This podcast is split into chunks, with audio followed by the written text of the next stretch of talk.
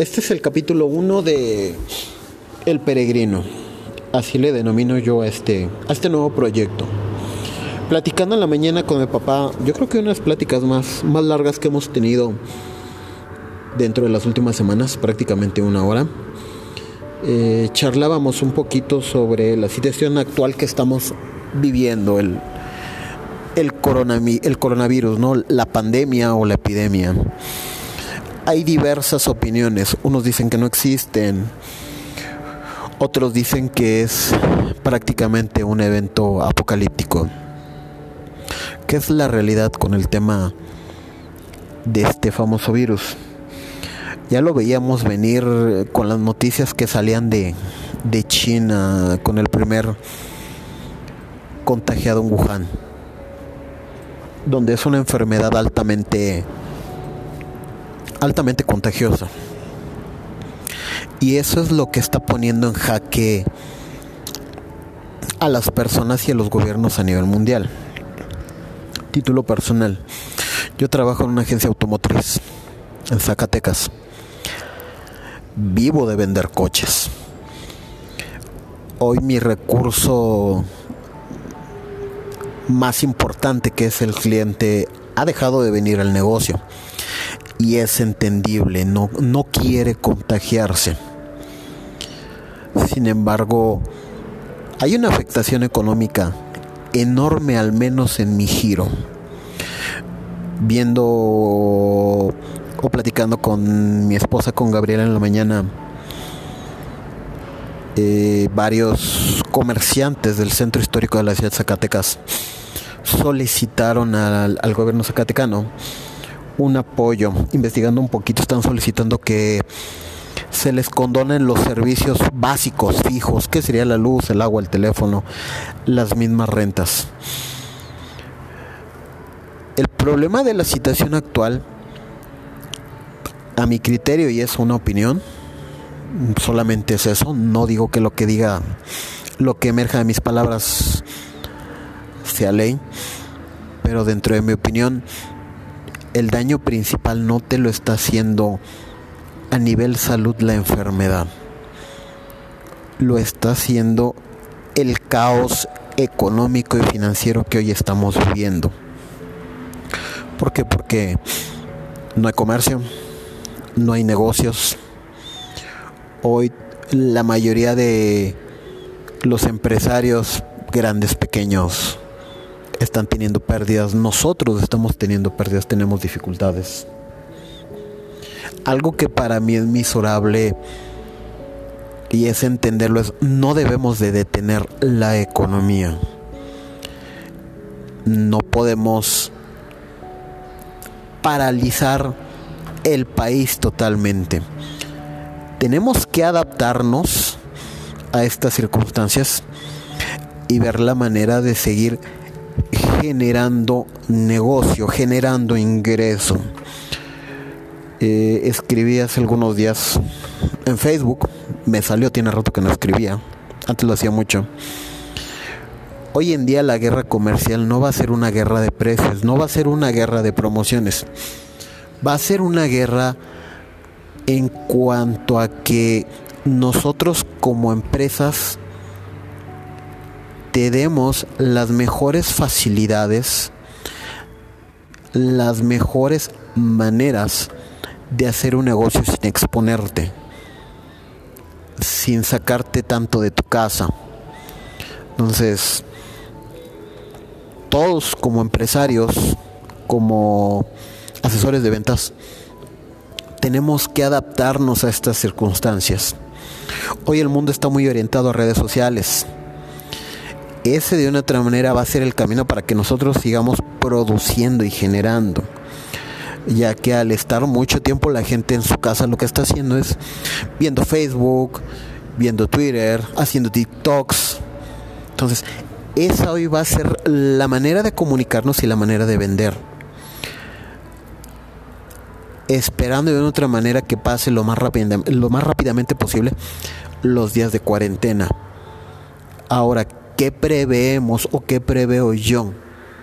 Va a terminar la cuarentena, pero en nuestro día a día y esa es una charla que tuvimos en la mañana el desayuno, vamos a distanciarnos como personas, ¿no? El contacto humano a partir de esa situación que estamos viviendo va a ser muy restringido.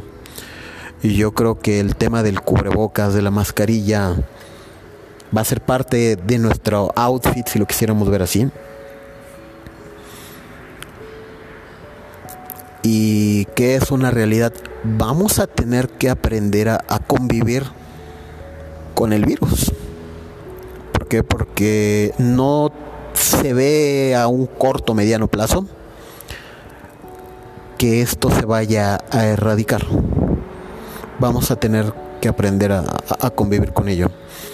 Alguna charla que tuvo mi jefe con nosotros, él mencionó ejemplos, por ejemplo el SIDA. La gente no dejó de tener relaciones. Las personas del mismo sexo siguieron teniendo relaciones, simplemente se adecuaron a las circunstancias, aprendieron a proteger. Hoy lo que yo quiero decir es, no detengamos totalmente nuestra economía, aprendamos a trabajar desde nuestra casa, para los que pueden, en mi caso desde la oficina, con muchas medidas de seguridad, con muchas precauciones, pero tenemos que seguir generando. Nuestras familias necesitan que sigamos generando. No tenemos otra opción más que adaptarnos al entorno actual. Esto es claramente una parte de la teoría o de la ley de la selección natural, que dice que los más aptos y los más fuertes son los que van a prevalecer. Tenemos que hacernos más fuertes, tenemos que hacernos más aptos y tenemos que hacernos muy, muy flexibles a esta situación. Eh, cerrando un poquito este primer capítulo, a cada una de las personas que pueda escuchar esto, yo les deseo de todo corazón, uno, que tenga salud. Dos, cuídense mucho, tomen todas las precauciones posibles. No lo, no lo tomen esto a la ligera, no es un juego. Y tres, no se rindan. Vean la manera de seguir generando para su familia y para nuestro país, porque lo necesitamos. Créanme, nadie va a venirnos a rescatar. Ese rescate solamente depende de, de las acciones que cada uno vayamos a tomar. Mucha suerte, un abrazo. Eh, yo soy Víctor Gómez y este espacio lo he denominado el peregrino, porque de cada uno de nosotros somos un peregrino, el cual camina el sendero de nuestras vidas. Un abrazo a todos y espero estar pronto con ustedes. Hasta luego.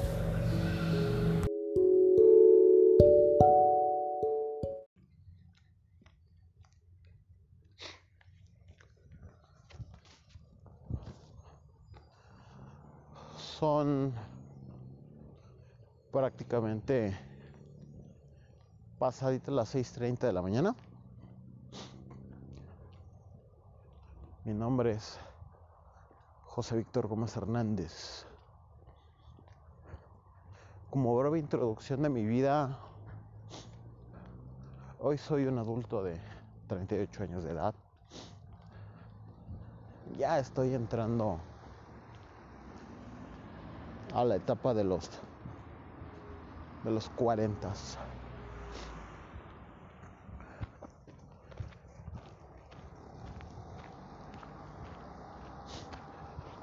soy una persona, me considero yo positiva,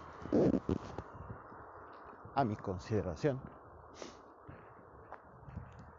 pero que en ocasiones se pierde en algún lugar de sus emociones No creo ser el único. La verdad es que no creo ser el único.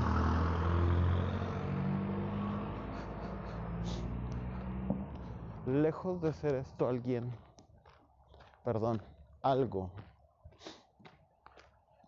para que lo escuche un tercero, pues es algo mío. Es algo que quizás en un futuro, en otras, en otros momentos yo escucharé.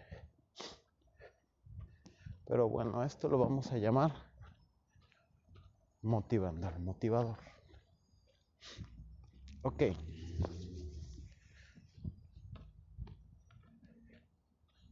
Nadie tiene una vida perfecta. Todos tenemos incógnitas. Todos tenemos contratiempos. En resumen, todos tenemos problemas de varias clases.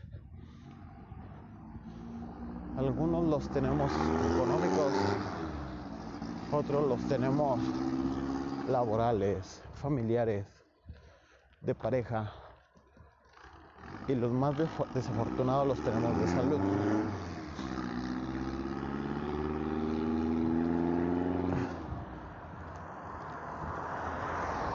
Aquí el punto es cómo afrontarlos y cómo resolverlos. Yo no quiero casarme con el tema de sobrellevarlos.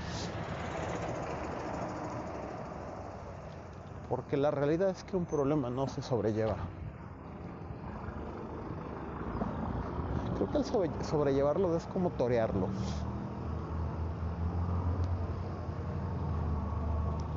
Y a la larga en un error del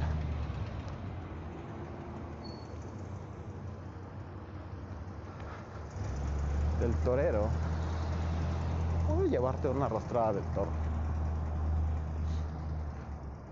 Yo diría que aquí el punto es cómo resolverlos. Hay situaciones que son muy complicadas, que la solución no es fácil. Pero también la vida me ha enseñado que la mayoría no lo es tan difícil.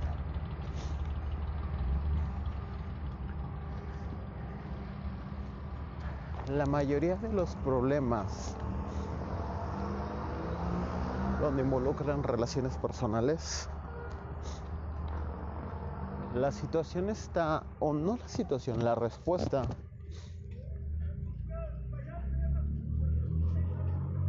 está en la comunicación.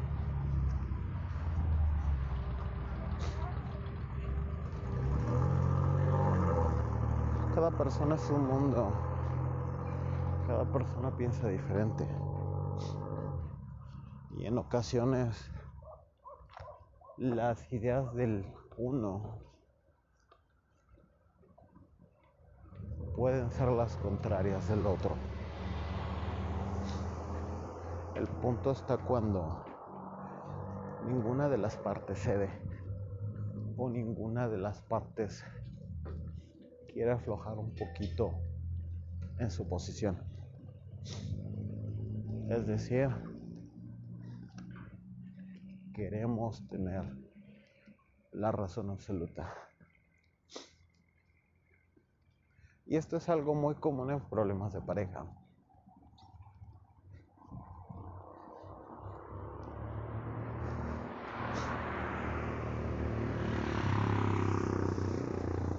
Y la respuesta ya está en el diálogo. En platicar tanto de los intereses de uno como del otro. Y llegar a acuerdos. Llegar a puntos medios. Llegar a una situación de ganar, ganar. Lo mismo ocurre. Voy a tomar el ámbito laboral una relación cliente-proveedor, cliente-prestador de servicios, por así decirlo. Un cliente enfadado, pues realmente empieza a acumular cierto grado de molestia por una situación de desatención. Por una situación de ya no hay comunicación con usted, amigo asesor, amigo vendedor. Digamos que se sienten abandonados. Es como el noviazgo. Los novios constantemente están en comunicación. Dicen qué hacen, cómo están, qué sienten y externan una preocupación por el otro. Una de las respuestas de muchos problemas, y creo que la gran mayoría es la comunicación.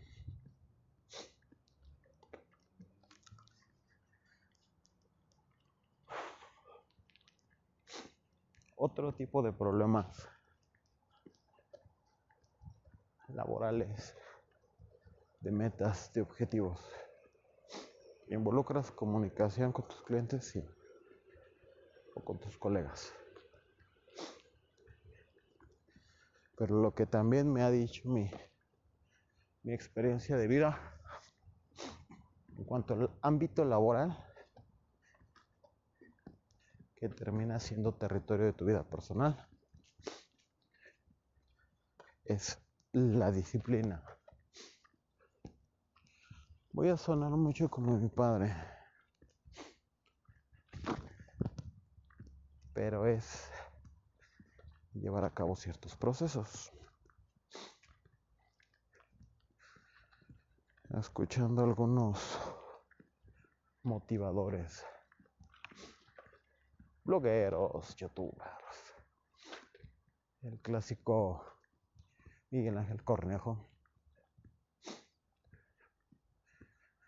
Ellos se enfocan mucho al tema de la disciplina. ¿Por qué es tan importante la disciplina? Cuando uno está motivado, cuando uno tiene esa energía de creatividad, de impulso, es el lapsus Illuminati.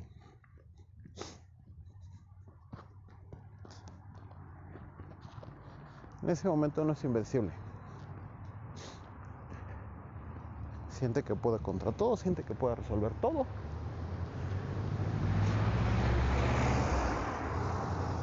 Y no hay problema grande que nos haga frente.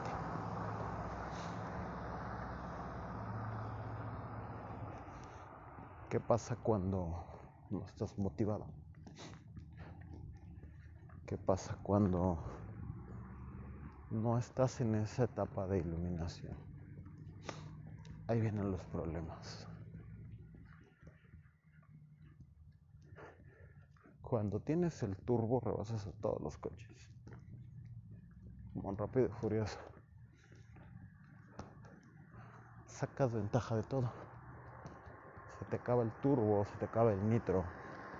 Nitro, vamos a manejarlo así, porque el turbo es otra cosa. Se te acaba ese booster extra, pierdes velocidad, pierdes ese impulso, pierdes esa lucidez, lucidez para llevar a cabo las cosas. Ahí es mi estimado amigo, donde necesitas la disciplina. La disciplina no es otra cosa más que realizar las cosas en tiempo y forma que tú así lo planeaste de manera regular.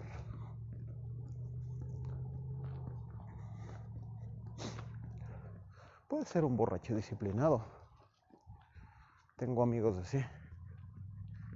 ¿Cuál es su disciplina? Salen de trabajar y van y se alcoholizan constantemente. Ese es un borracho disciplinado. no falta su disciplina, su doctrina del alcohol.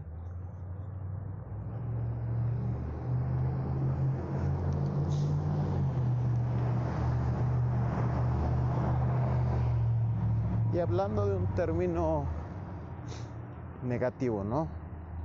Un término que como persona, o de una situación como persona no te hace crecer.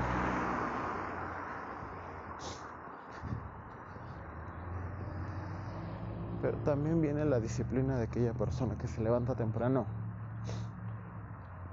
que realiza sus actividades como lo que estoy intentando hoy. Hacer ejercicio,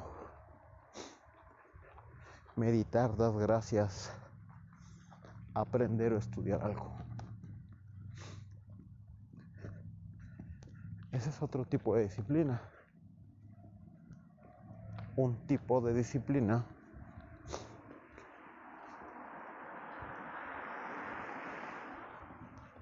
que te hace crecer como persona.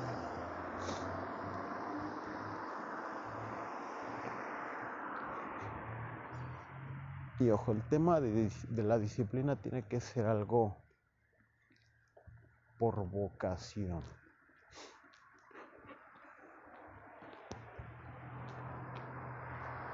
Por compromiso de cumplimiento de la regla. El tema de la disciplina es muy diferente a, ¿sabes que Me tengo que levantar para ir a realizar un trabajo, porque si no voy a trabajar, no tengo que comer, no tengo cómo subsistir, no tengo cómo sobrevivir. Es muy diferente a a sobrellevar las cosas. Cumplir por cumplir. Cuando generas una disciplina, cuando generas un compromiso, estés o no estés motivado, terminas realizando las cosas.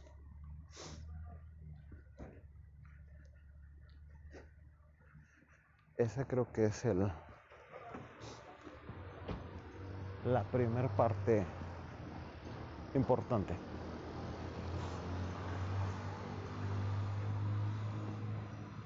La otra parte importante, sin lugar a dudas, es mantenerte motivado. ¿Por qué?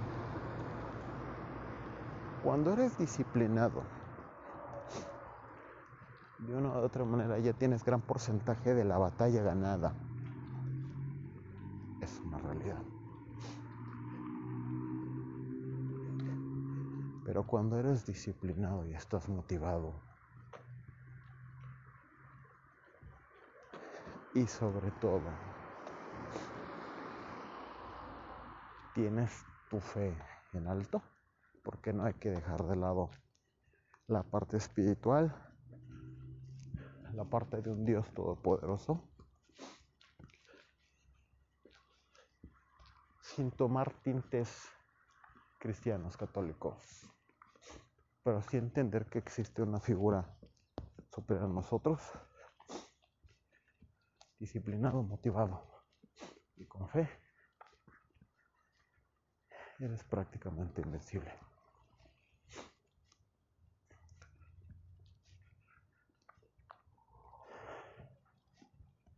Todo eso resuelve problemas.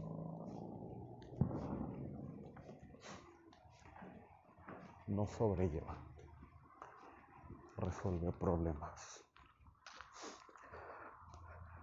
Título personal. Cuando un problema es demasiado grande, en ocasiones tiendo a congelarme.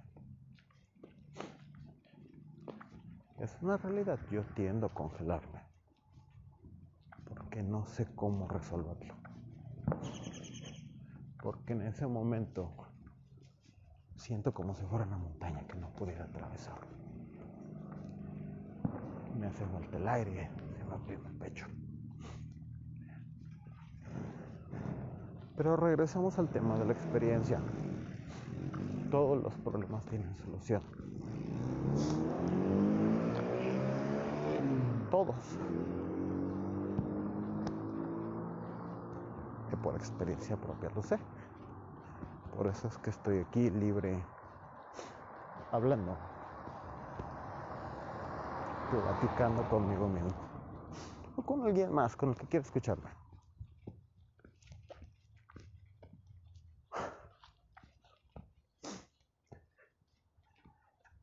El punto medular está en la disciplina. Ahora bien, ya hablamos de la disciplina, ¿no? ¿Cómo se consigue? Básicamente es crear un hábito de beneficio para tu vida.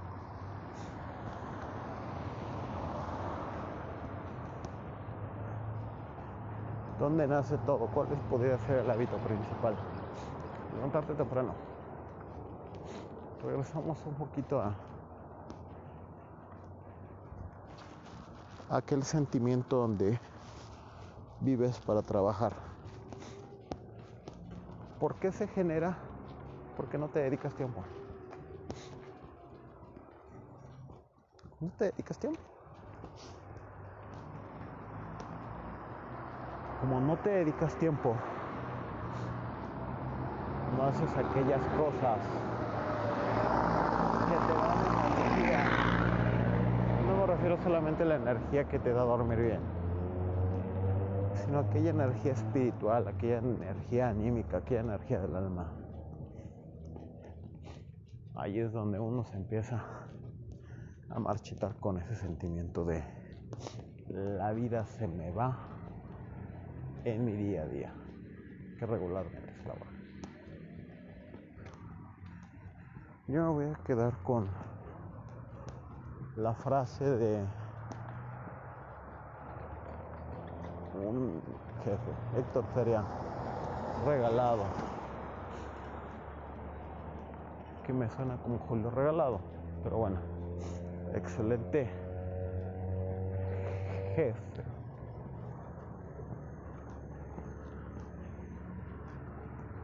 y sin haberlo tratado mucho. O tan profundamente. Pudiera decir excelente persona.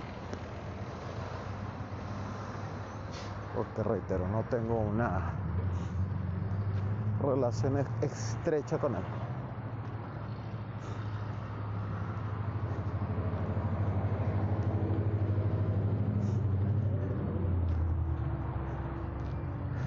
según las leyendas, si lo quisiéramos decir así. Todos tenemos una hora de nacimiento y todos tenemos una hora de muerte. Ya predefinida. Hagamos lo que hagamos. Según. Otros dicen que nada está escrito. Pero basándonos en esa premisa de que todos tenemos una hora de nacimiento, una hora de muerte, y que no la podemos modificar. Es decir, no podemos hacer más larga nuestra vida. Lo que nos resta es hacerla más ancha.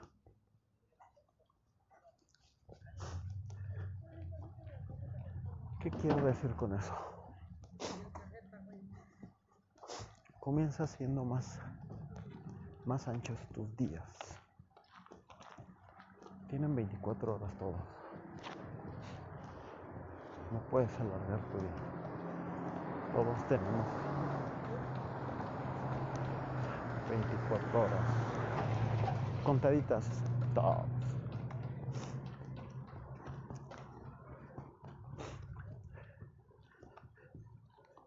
Pero todos tenemos la decisión de cómo aprovechar esas 24 horas. 3660 minutos, creo.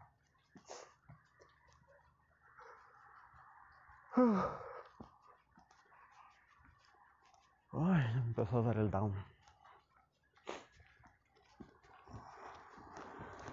Cuando te levantas temprano tienes tiempo de hacer cosas para ti. Sale a hacer ejercicio. Hacer algo que te relaje, que te entretenga. No podemos dejar de lado la parte del descanso, eso es importante. Nuestro combustible. Por eso tenemos que ser muy, muy, muy precavidos en cuanto a qué vamos a hacer con nuestro día. Algo que yo cometo, mi error recurrente es el tema del descanso. Yo creo que si me acostara un poquito más temprano, si durmiera desde las 11 de la mañana, 11 de la noche, perdón, y me despertara a las 5, sería el tiempo idóneo, indicado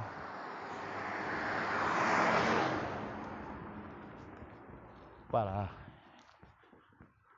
llenar mi tanque de energía. No me gusta la idea de más.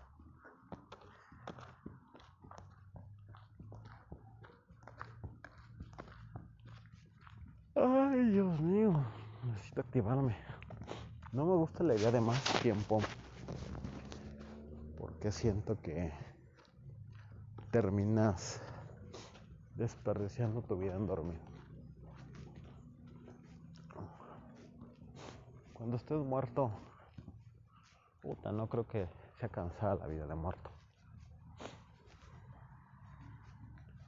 El punto es, es aprovechar el tiempo en hacer algo.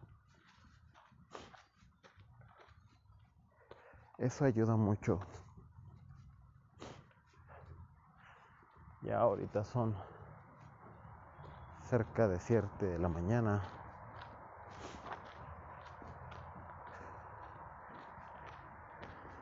Creo que maté dos pájaros de un solo tiro entre que camino y platico.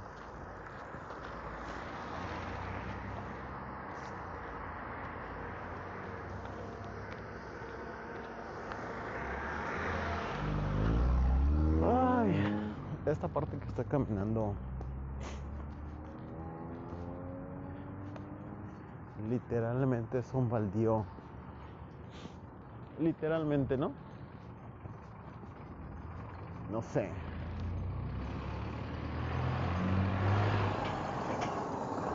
Dos kilómetros de un lado y un kilómetro del otro.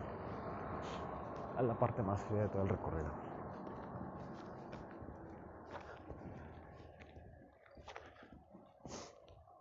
Esto es como un problema. Estuve caminando ahorita por la parte entre las casas. No hacía tanto que. Pero si quiero regresar a mi hogar, sí o sí necesito cruzar la parte más fría.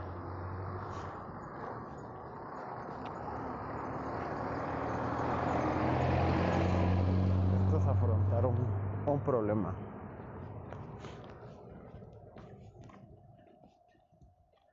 Eh el afrontar un problema implica cierto grado de dolor.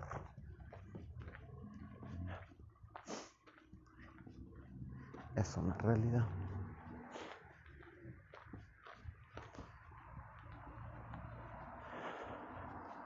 Pero ese cierto grado de dolor por enfrentar un problema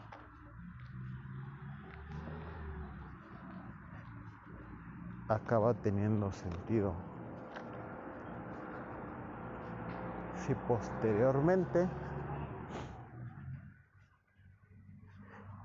obtienes tranquilidad.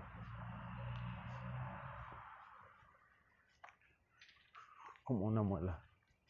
Una muela te puede generar un dolor crónico. Muy indefinido.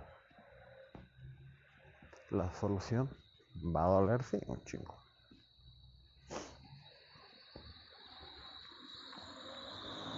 Pero te va a dar tranquilidad.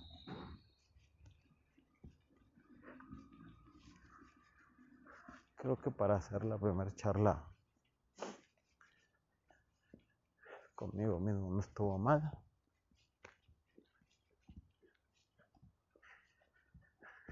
Hasta aquí lo voy a dejar.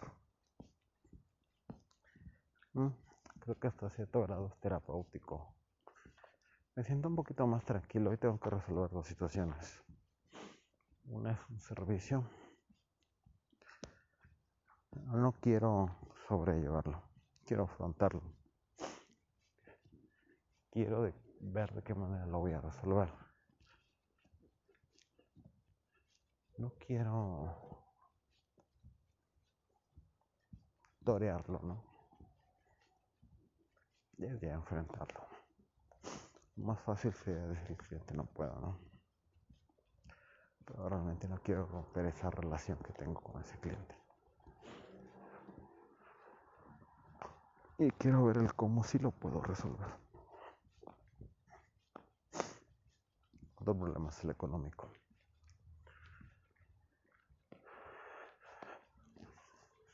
La venta de tres coches es mortal, menos de cinco. Tres coches es mortal. Cuatro sale raspado, pero no le acabas debiendo mucho. 5 es medianamente lo adecuado.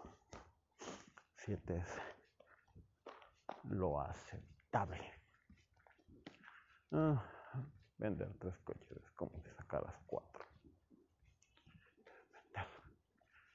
Cuatro coches.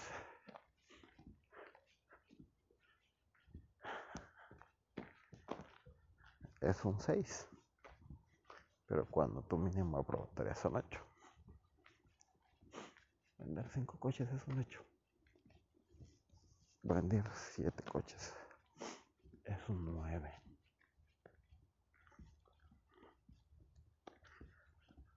Pero si quieres la excelencia que es un 10 de calificación, tienes que obtener al menos 60. Ahí ya realmente hablamos de que creces y disfrutas económicamente. En el sentido de decir, puedo irme de vacaciones, puedo irme de viaje y con todo lo que te envuelve. Eh, quedarte en un hotel, comer comprar souvenirs sin afectar tu gasto operacional.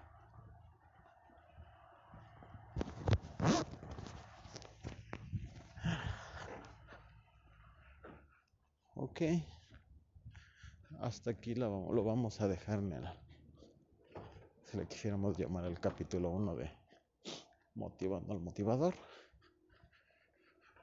Hoy me ahorré ¿eh? el psicólogo, un psicólogo de muy chafón.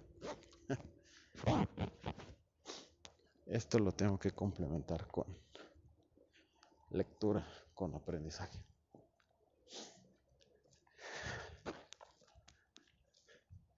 Si escuchas esto, Víctor, no te rindas no es una opción que puedas elegir.